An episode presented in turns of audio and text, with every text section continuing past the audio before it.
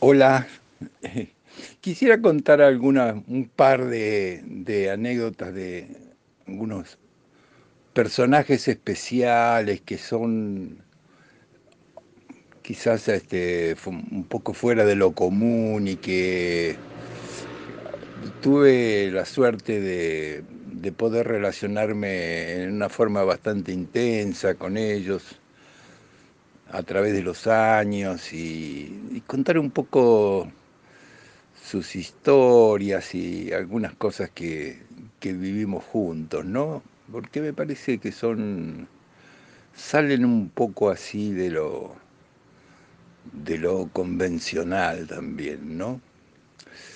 Están referidas también al ámbito de la medicina. Pero bueno, cuando al poco tiempo que yo ingresé al hospital italiano, era muy joven, entre los 25 creo, bueno, al poco tiempo, porque justo en ese momento no estaba, pero al poco tiempo este, eh, volvió un, médico ya grande, eh, de, calculo que de más, de más de 60 años seguro, este, no sé exactamente la edad, pero ya grande, que era anestesiólogo, pero con una característica, era bueno profesionalmente, ¿no? No, no, no era muy habilidoso con las manos, qué sé yo, pero bueno, era muy inteligente. Pero ¿qué, qué característica tenía? Que había sido un... Él era todo un personaje, este, y había sido un miembro, este, y lo seguía siendo, un miembro, militante furioso del Partido Comunista, un internacionalista total, que bueno, ya en su época universitaria, todo esto me lo contaba él, obviamente, este, eh, había participado en la universidad de la juventud comunista, qué sé yo, bueno, recuerden lo que era este, todo, digamos, el macartismo que podría haber en, esa época, ¿no? En Occidente con respecto a la cortina de hierro. Y, el asunto que él ya de muy joven, por su militancia y su, y su forma de, de pensar y actuar, este, empezó a caer preso, ¿no? Este,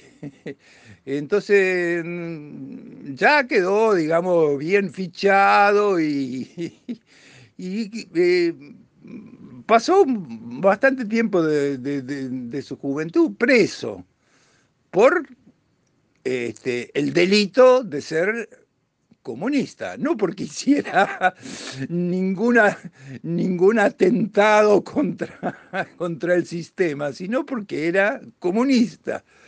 Eh, bueno, pero lo que le pasó a través del tiempo, que él como estaba tan fichado de joven, cada vez que en la Argentina había algún movimiento, qué sé yo, aunque sea de este, de, los azules contra los colorados dentro del ejército, cada vez que pasaba algo o cualquier inestabilidad política, lo primero que hacían era que lo iban a buscar a la casa y lo metían preso otra vez.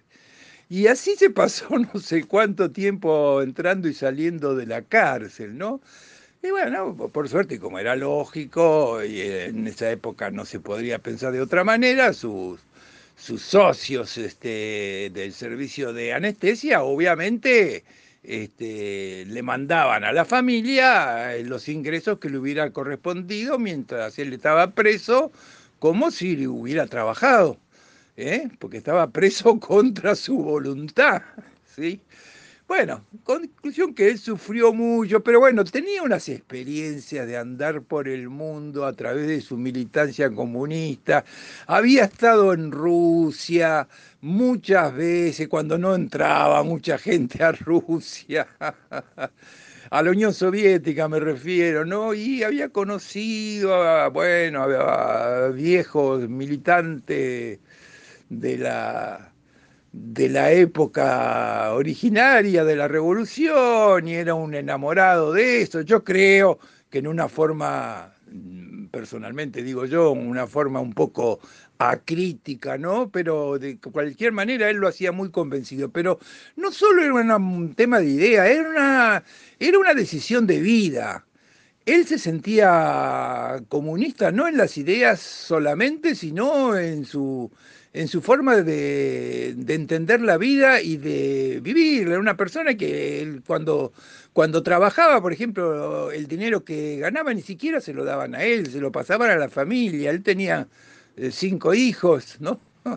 Entonces ya sabía ahí la secretaria cuando eran los honorarios de él, bueno, se lo pasaba a la familia, porque él era un hombre que agarraba la plata para el colectivo, viajaba en bondi, este, se comía un sándwich y otra cosa, no, nada. Después lo, otro era para libros, porque era impresionante la cantidad de, libros y de cosas que tenía. Y establecemos un vínculo increíblemente, porque uno, había una diferencia de edades este, sumamente grande, inclusive también teníamos pensamientos distintos, pero coincidíamos en una cosa, en, el pensamiento antisistema, ¿no? Y en eso, y en eso él era eh, durísimo y tenía una claridad para analizar las cosas.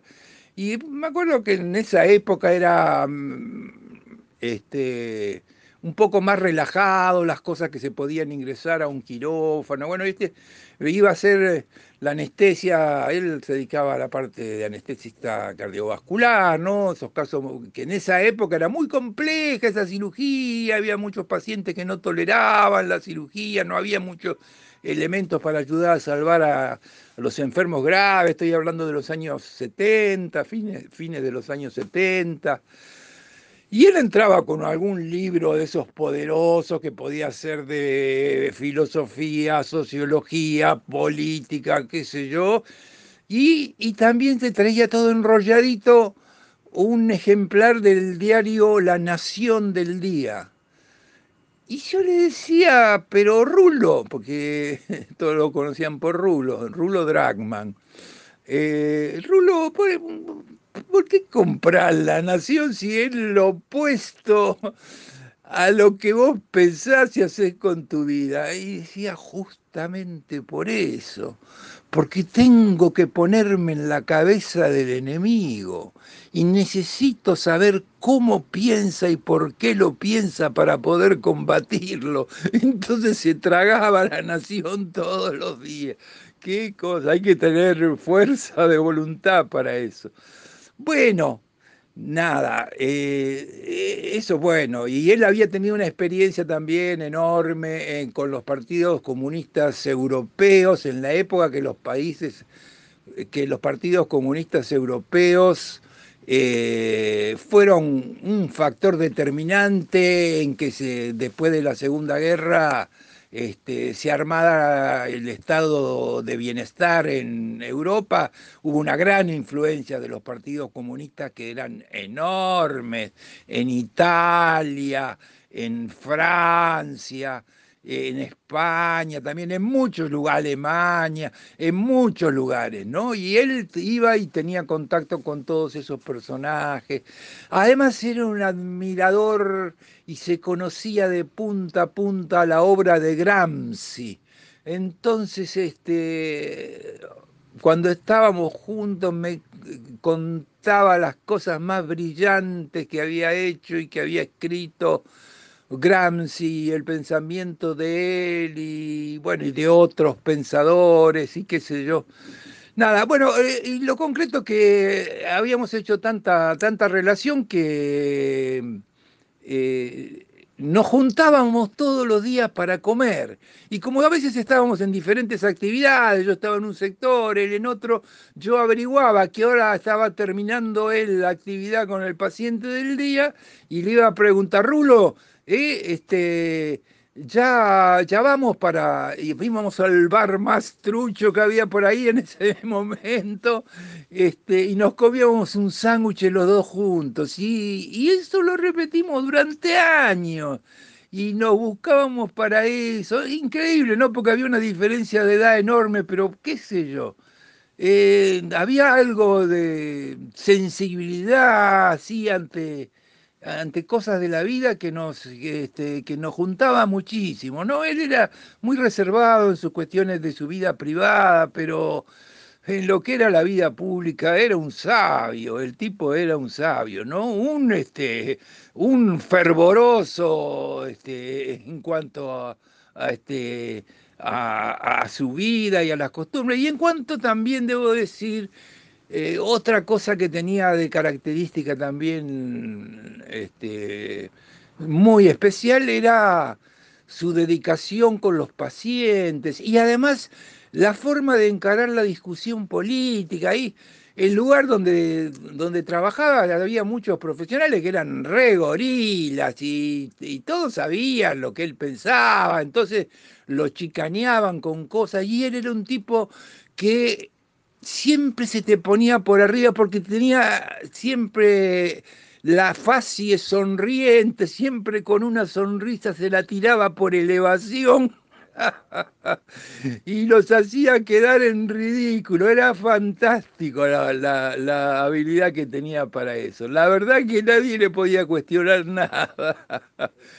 Pero con los pacientes, cuando iba a dormir un paciente se quedaba hablando, dale Rulo que se va a la mañana, ¿no? Y hablaba con el paciente y que generaba un lazo, una relación. Bueno, Después veía en la cirugía, había, había, pacientes, bueno, que cuando terminaba, estaba terminando la cirugía, el corazón no, no, respondía, pero él, era, era, incapaz eh, de, entregarse, ¿no? Era como un luchador, parecía que estaba eh, este, no haciendo su actividad específica en el quirófano, sino este, eh, que estaba en una lucha y que a, esa, a ese ser humano que estaba tirado ahí en la camilla que por ahí con un corazón que ya no le funcionaba más, si había un indicio y él se agarraba a ese pequeño indicio y tenía como, inclusive diría que no era que no respetaba el valor de las drogas, porque las conocía muy bien, pero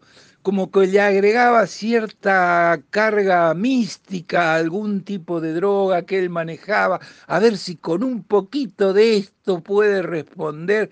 Y en aquella época, claro, no estaban esos monitores grandes que se cuelgan del techo y que se ven con pantallas luminosas. No, eran unos monitores chiquitos que hacía un laboratorio nacional con una pantalla redondita que yo creo que medía 10 centímetros, que apenas tenía que acercarte mucho para poder ver, donde se veía la presión del paciente, el electrocardiograma del paciente.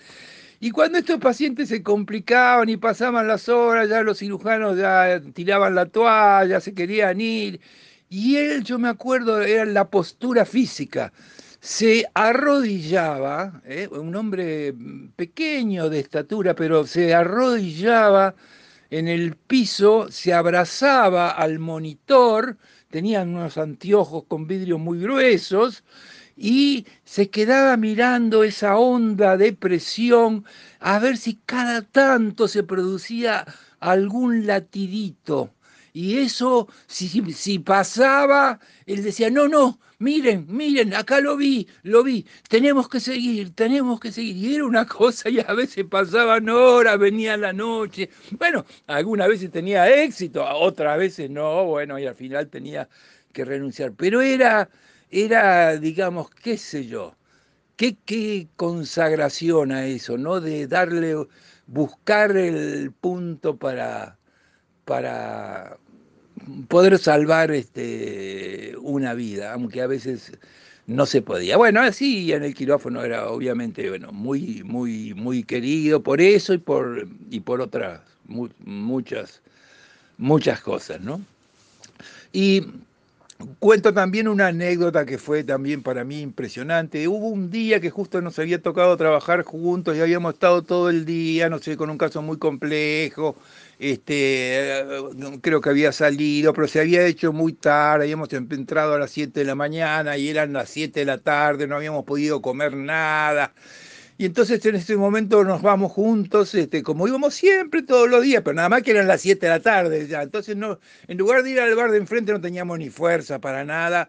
Fuimos al viejo comedor del hospital, que no había nadie porque no era horario ni de, ni de merienda ni de cena, ¿no? Entonces estábamos medio solos ahí, este, súper cansados, y justo se sienta al lado una, eh, una pareja, bueno, que ya nos llamó la atención de entrada, ¿no? Eh, eh, un hombre, yo diría que medio gigantesco, ¿no? Pero no sé, pero de cerca de dos metros, eh, con una mujer que no sé si podía haber sido una mujer eh, esposa, hermana o, quizás hasta quizás hija, no sé, no sé, pero que era un familiar directo, se sientan en la mesa justo al lado de la que estábamos nosotros. Y los dos miramos este, a este gigante y evidentemente no era una persona normal, era una persona que por el, la facie, por la cara, se le notaba y por la actitud del cuerpo, que era un, yo diría, un paciente psiquiátrico, medio severo por la, por la mirada, por la actitud del cuerpo. Y se comienza a hacer este, una discusión, ¿no? nosotros no, no, no estábamos escuchando palabra por, por palabra, no queríamos interferir en nada, pero la mujer lo estaba tratando a este gigante de convencer de, algo. Y la situación se iba elevando de tono, el, gigante no, no, emitía palabras, pero emitía gestos y gestos muy bruscos. Imagínense una persona gigantesca con, al lado de una mujer normal, común, joven. Eh, nos entramos a preocupar un poco, mirábamos de costado, nos hacíamos algunos gestos, esto va a terminar mal acá, pero ¿qué haces? Este, este, de última es un paciente psiquiátrico, cómo manejar la situación, si se pone fea, que no vaya a producirle un daño a la otra persona, qué sé yo. Y entonces en un momento se, escaló tanto la situación que se veía que se venía una agresión por parte de este paciente y yo como que me quiero impulsar para meterme en él, no sabía cómo, porque es muy difícil manejar una situación así, pero para impedir, digamos, que, que, hubiera un daño físico, ¿no? Eh, y, Rulo me agarra del brazo. Y me dice, no, no, espera, espera, déjame a mí. Y yo no sé, pongamos que tendría 64, 65 años, chiquitito físicamente, y llegó el momento de la mesa de al lado.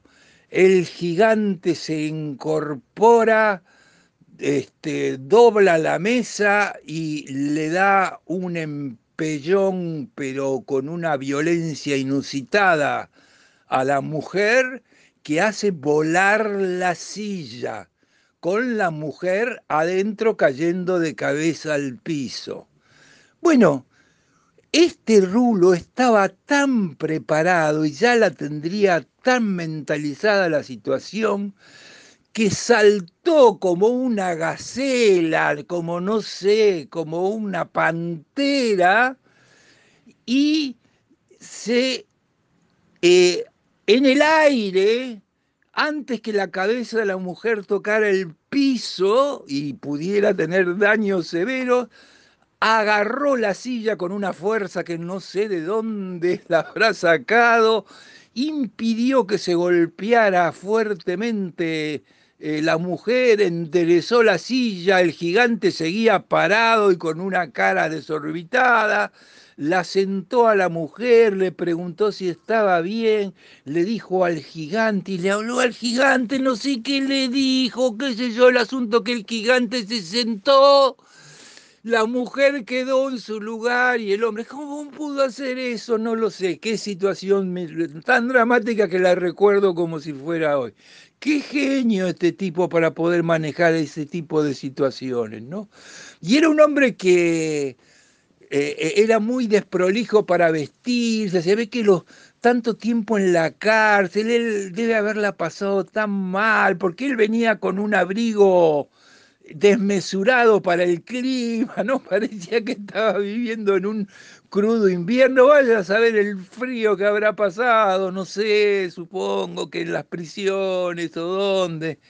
Qué cosa, ¿no? Qué hombre valioso. Y bueno, después estuve en una, ya estaba también más grande, le agarró una afección grave de columna con unos dolores terribles, estuvo internado, lo fui a ver ahí en, la sección de ortopedia que lo tenían que operar y bueno, ahí conocí a un par de hijos. Resulta que dos de sus hijos especialmente, uno fue eh, también un militante importante de las juventudes este, comunistas. Hubo un momento en la historia nuestra, no me acuerdo exactamente cuánto, que se armó muy fuerte un movimiento que se llamó las juventudes políticas y que participaba la juventud peronista, juventud radical, juventud comunista y de otros partidos, de democracia cristiana, qué sé yo, y entraron a hacer movilizaciones populares que fueron este, multitudinarias y eso dio un peso. Seguramente se estaba combatiendo alguna etapa final de alguna de las dictaduras, no me acuerdo exactamente cuál. Bueno, y el dirigente de, de, la juventud comunista, el referente, el vocero, ¿quién era? Y el hijo, el hijo del rulo, ¿no? O sea que también eh, parece que había bajado línea también dentro de su propia casa. Bueno, y ya para dejar los rublos llegó un tiempo que ya por la edad, no sé si pasado los 70, bueno, finalmente se retiró, se jubiló, bueno. Y ahí no supe durante unos años prácticamente eh, nada de él, pero bueno, siempre preguntábamos si alguien sabía, nadie sabía y dónde estaba, porque sí, él siempre fue muy reservado con con su vida privada. Y finalmente uno de los que había trabajado con él, este, de alguna manera logró ubicarlo. Y, ¿y dónde estaba? Estaba estaba solo en una piecita, qué sé yo, parecía como si hubiera vuelto a la cárcel, estaba viviendo los últimos, los últimos tiempos de su vida y lo que me contaba este colega que, la, esa piecita era un desorden tremendo, claro, él apenas podría moverse, estaba solo. Supongo que alguien iría a ayudarlo con algo, pero bueno, en ese momento estaba solo, eh, tirado en la cama, ya en malas condiciones, pero la cama estaba regada, pero regada de punta a punta de libros, apuntes y cosas. Él creo que hasta el último aliento siguió tratando de, de reforzar su pensamiento, qué sé yo un, ser humano con una sensibilidad impresionante que la demostró con todos los pacientes que, a los cuales trató y además un militante comunista no, no de las ideas de la cabeza, sino del cuerpo también, ¿no? Ponía todo su cuerpo y las anécdotas y las cosas que me ha enseñado, aunque, aunque a veces este, pensábamos distintos sobre, sobre lo que pasaba en el país, pero bueno, él con la experiencia internacional, estaba muy impresionado con el Partido Comunista Italiano, de el viejo, ¿no? Cuando era fuerte, cuando era serio, después, no antes que se transformara en un partido socialdemócrata, estoy hablando de épocas anteriores. Bueno, este hombre, qué sé yo, fue una cosa, pero a mí me llamó la atención porque teníamos tanta diferencia de edad, pero no no sé por qué a él también le gustaba, eh, se ve que por la juventud, o qué sé yo, le recordaría alguna cosa de los hijos, este, y por la militancia, y qué sé yo, se interesaba mucho, y bueno, compartimos durante años eso, ¿eh? la atención de, pacientes graves y el sanguchito al mediodía. Y como yo a veces terminaba un rato antes, este, le decía, Rulo, Sí, andás pidiendo lo de siempre. Y él se pedía un sanguchito, no sé, creo que era de un, sanguchito de carne con alguna verdurita que ya sabían que se lo preparaban para él. Eso era lo que él, lo que él comía. Entonces llegaba yo a veces antes al bar y le pedía y lo esperaba para pasar ese rato de, de yo diría, de enriquecimiento humano eh, junto a este este, este gran colega que fue el Rulo, ¿no? Eh, que ya se fue hace años, ¿no? Eh, este, pero bueno, qué personaje, ¿no? Eh, de aquellas épocas que, bueno, fueron en, a comienzos del siglo XX una gran posibilidad de haber podido cambiar el, cambiar el mundo, que bueno, después no, no llegó a, a buen término, pero qué bueno, que hubo gente que creyó con todo y que puso toda, toda su vida a favor de eso. Bueno, hasta ahí me quedo con él. Y me voy a otra, eh, para no ser largo, yo había trabajado mucho y habíamos tenido unos resultados bárbaros ayudando a desarrollar un hospital de niños en Santiago de Chile, el Hospital Calvo Maquena, eh, bueno, que tenía, era un hospital público, es un hospital público allá, y bueno, pero tenían, este, porque bueno, los hospitales públicos, como les pasaba en Chile, como en Argentina, muchas veces con falta de, presupuesto, pero tenían un equipo ahí en la parte para las cardiopatías congénitas muy bueno y habían creado una fundación, los propios médicos con algunos sponsors, entonces podían conseguir cosas pudimos hacer, este, bueno, llevar tecnología. Bueno, fue un cambio radical para ese hospital. Eh, tuve que ir varias veces, bueno, cuando iban consiguiendo las cosas, las iban comprando, me llevaban a la fundación, yo hacía los pedidos, ellos lo conseguían y bueno, fue una cosa, un, un, trabajo muy lindo y aparte una relación humana con todos los que estaban ahí, bueno, Irma, que yo había contado, pero, eh, y había varios más, pero hoy voy a hablar de Isabel.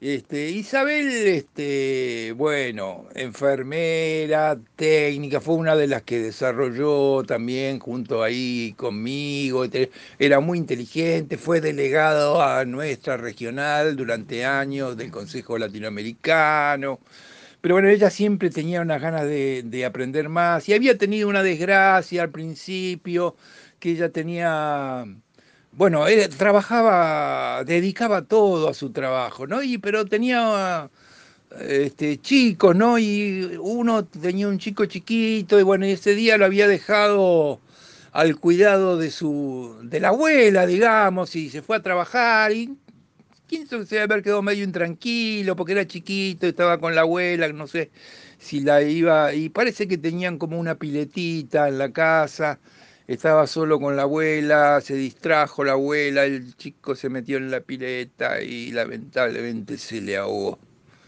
Se le ahogó y la abuela llegó tarde. Bueno, además del dolor, de la pérdida de un hijo, que es una cosa irreparable, así, eh, hubo durante años se sintió con con el sentimiento de culpa de de no haber previsto esa situación que podía llegar a pasar o haber podido poner algo que, que, que, que, no permitiera que eso pasara. Bueno, eso le dolió mucho, así que estuvo muy bajoneada durante tiempo.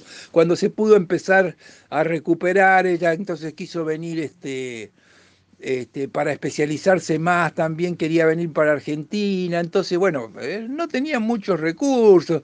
Eh, el marido, ah, que después lo conocí también, había sido, bueno, militante de la Unidad, de la unidad Popular, del, socialista, del, del, Chicho Allende, ¿no? Bueno, eh, entonces, bueno, Isabel como quería venir para acá, bueno, quería venir al italiano, entonces, bueno, vino y obviamente no tenía tampoco recursos, o sea que se vino a mi casa, pero justo en la casa que tenía en ese momento, yo tenía mi último hijo que era muy pequeño, era bebé, y la habitación, el único lugar que tenía para que estuviera, para que pudiera dormir, era la habitación donde dormía este, eh, mi hijo que tenían, era muy pequeño, no sé, uno y medio por dos, era así la, habitación y tenía una camita marinera, o sea que en una estaba el bebé y en la otra dormía ella, ¿no? O sea que hay que bancársela, a veces el, bebé lloraba de noche, ¿viste? ¿Qué sé yo? Bueno, no importa, ella estuvo ahí, estuvimos como dos meses y viniendo ahí al hospital conmigo. Inclusive aprovechamos porque ya en octubre este, hacíamos el congreso este, nacional que hacíamos con la Sociedad de Cardiología y eh, tocaba ese año en Mar del Plata. Entonces yo me la llevo con el Citroën que tenía en esa época, me la llevo al Congreso, le consigo una habitación, nosotros así, este, para que salga barato, para que pudiera estar con todos, habíamos este, teníamos un hospital, eh, perdón, un hotel, digo, donde hacíamos el congreso, que era un hotel que pertenecía a la Marina, a la Armada, pero este, que las habitaciones eran, que parecían camarotes de barco, pero tenía unos salones grandes donde podíamos hacer las reuniones y un comedor grande donde se podía comer y juntar mucha gente. Bueno, ahí estuvo ah, ahí en ese evento y de ahí se, se pudo relacionar con otra colega nuestra que era este, soltera, tenía lugar en la casa, entonces cuando terminó ese congreso se fue a seguir su estadía en, la casa de esta otra colega y hacer una, una rotación adicional por el hospital Garrahan. Y ahí, bueno, terminó de formarse y todo. Pero bueno, después, este, pasado todo eso, bueno, ya se volvió para allá, siguió, quedó como jefa, delegada regional, bueno, muchos años trabajando, nos veíamos en los congresos. Pero a mí me toca después de, varios años volver a ir a Chile, bueno, y se juntan este, los que habían estado originalmente en el Calvo Maquena, Irma, este, me invita a cenar a la casa con Isabel, el marido de Isabel, y otra chica que había estado al principio, que la llamaban la Patti, pero que se eh, había ido este, a vivir a España y había estado trabajando este, en la misma parte técnica en España durante años, porque el marido había tenido que ir a España en ese entonces, siguiendo al marido se le había tenido que ir para España y había vuelto ahí este, a Chile y entonces también, eh, como era de esa época, también participaba ella con el marido de esa cena. Y bueno, y me voy a la casa de, Irma, tenía, Irma tenía el marido que había, estaba, era un hombre bastante mayor, mucho más años que ella, eh, estaba jubilado, había sido carabinero en una época, pero bueno, era un tipo agradable, se podía estar con él. Estaba Isabel, que estaba con su marido, bueno, un compañero, ¿no? Este, bueno, con el cual se, podía dialogar y qué sé yo. Y cuando cae la Patti, ¿con quién cae la Patti? Cae con su marido, muy joven. El marido de mediana edad, un, hombre, qué sé yo también, como 1,90, qué sé yo, uniforme militar. Uniforme militar y me, lo presenta. ¿Quién era? Había sido el edecán de el genocida Pinochet. Cuando yo me estaban era una cena de festejo que me hacían a mí. Iban a, sentarme en la misma mesa con el edecán militar del, del, tipo que había mandado asesinar a muchos de mis amigos de juventud. Y yo, qué sé yo, unas, primero me quise ir, bueno, este, el hombre estaba callado, no abría la boca, pero los demás me convencieron para que me quedara, bueno, qué sé yo. La verdad que, bueno, de mucha incomodidad, hay cosas que no se pueden, que no se pueden superar, este, y la, imagen, el, uniforme, todo eso este, generaba qué sé yo, una sensación de, rechazo. Pero bueno, con el avance de la comida y tratábamos de llevar el diálogo por toda la parte médica y, bueno, evitar eh, ninguna, ninguna cuestión. Pero cuando terminó un poco la cena, yo, qué sé yo, a veces hay cosas que uno no se puede contener. Y entonces hice una catarsis de lo que le, de por qué quería a Chile, por qué, qué le había pasado a mis compañeros, a mis amigos. Así que el edecán de Pinochet se la tuvo que morfar. Este, calladito sin abrir la boca porque la verdad que no podía, no podía poner ningún bocadillo habiendo estado tan cerca de, la cabeza principal de la, de la masacre, ¿no es cierto? Bueno, pero volviendo a Isabel, Isabel siguió, siguió entonces este, fuera de esa cena, siguió ella trabajando hasta que ya tuvo la edad para poder, este, entrenó gente, entrenó gente joven, que soy la que, la que está a cargo de ahí del Calvo, del Calvo Maquena, que sigue siendo un centro importante, aunque ahora ha perdido, porque bueno, los hospitales públicos chilenos, como muchos de los argentinos, también tienen problemas de recursos y qué sé yo.